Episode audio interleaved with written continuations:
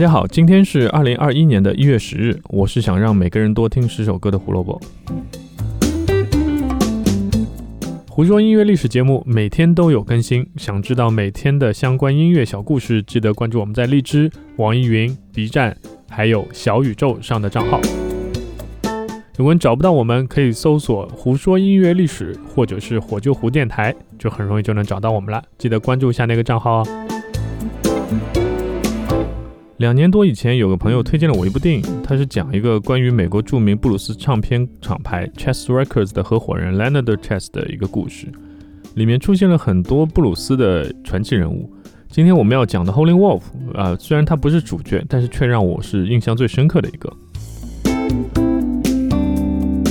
一九七六年一月十日，著名布鲁斯歌手、吉他手和口琴演奏家 Holy Wolf 在美国伊利诺伊斯州的 Hines 去世，享年六十五岁。一九一零年出生在密西西比州的 Holy Wolf，真名是叫 Chester Arthur Bennett，名字是取自美国第二十一任总统 Chester Alan Arthur。看来父母对他期望还是挺高的，但是这对父母却没有做好自己的应该父母做的事情。在孩子一岁的时候，他们就分居了。之后，Wolf 跟着妈妈生活，时常还跟着妈妈去教堂的唱诗班。后来，Wolf 自己也说自己的音乐细胞有可能就是来源于他妈妈当时给他的很多的影响。不过，这位妈妈却在 Wolf 还是小孩子的时候就把他赶出了家门。至于理由，嗯，没有人知道。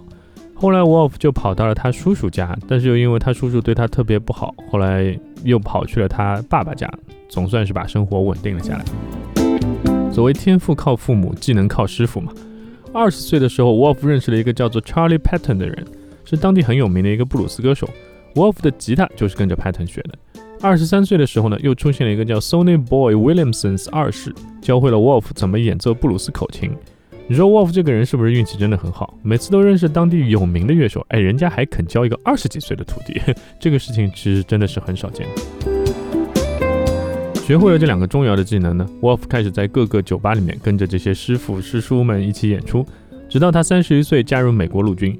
本来是想讨个生活嘛，毕竟是加入军队以后，相对来说生活会比较稳定一些。但是却发现自己根本适应不了这个生活，待了两年以后就退役复员，回到了家人身边。之后组了个乐队，继续在各个厂子里面演出，慢慢有了一些名声。当地的广播电台呢也开始播放他的现场录音，这就引起了一些唱片公司的注意了。天才经纪人 E.K. Turner 在一九五一年的时候发现了 Wolf，带着他去录音室录了几首歌。因为当时布鲁斯唱片开始慢慢发行，而且很受欢迎，所以你发了一张布鲁斯唱片，其实还是蛮容易火的。那这几首歌立马就让 Wolf 成为了当地的大明星，并被推荐给了 Chess Records，就我们刚才一开始提过的那个唱片公司。Leonard Chess 一听到 Wolf 的歌声，立马就拿出协议锁定了这个歌手，因为 Wolf 的第一张单曲其实有几个唱片公司给他发。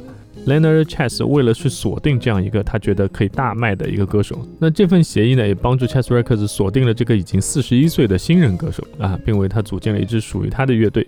然后在 Leonard Chess 的坚持下，Wolf 搬到了芝加哥。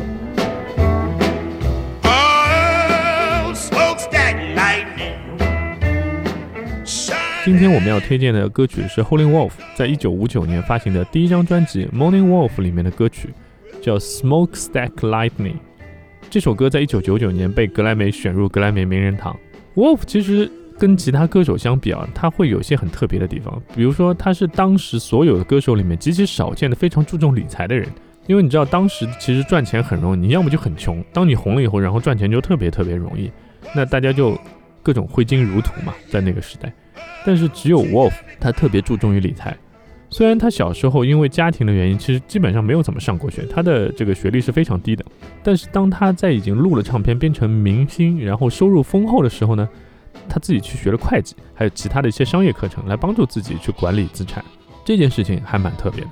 同时，Wolf 的私生活也没有像其他乐手那样混乱。当他第一次见到自己未来的妻子 Lily 的时候，他就陷入了爱河。两个人谈恋爱、结婚，一直在一起，从来没有发生过任何的问题，一直到 Wolf 去世。一九六零年代后期，Wolf 的身体状况开始下降，到了七零年，他的心脏病频发，而且因为一次车祸还伤到了肾脏，所以在一九七六年的一月，他在伊利诺伊斯州的退伍军人管理局医院进行了肾脏手术。但是很遗憾，这个手术不是很成功。于是，在一月十日，沃夫因为手术去世。Holy Wolf 这个名字的来源有两种说法，一种说法是 Wolf 崇拜的乡村布鲁斯歌手 Jimmy Rogers 给他起的，还有一个是说他的外祖父为了吓唬他，总说他们住的地方有很多狼，狼会来抓走家里面的鸡还有小孩。问到为了保护小孩，所以当地有一个习俗，就是要给孩子起名叫 Holy Wolf。不管是哪一个说法，这个名字其实都很生动地描述了 Wolf 的歌声是多么的特别，就像狼吼一样的那种歌声。那有一些乐评人甚至说，Wolf 的声音就像是把他的灵魂唱出来的那种感觉一样。还记得我开头时候说过的那部电影吗？很凑巧，这部电影里面饰演 Holy Wolf 的演员是我非常喜欢的美剧《芝加哥烈焰》里面的一个主演之一，英格兰演员 Eamon Walker。我在这里也顺便推荐大家去看一下这个系列的美剧。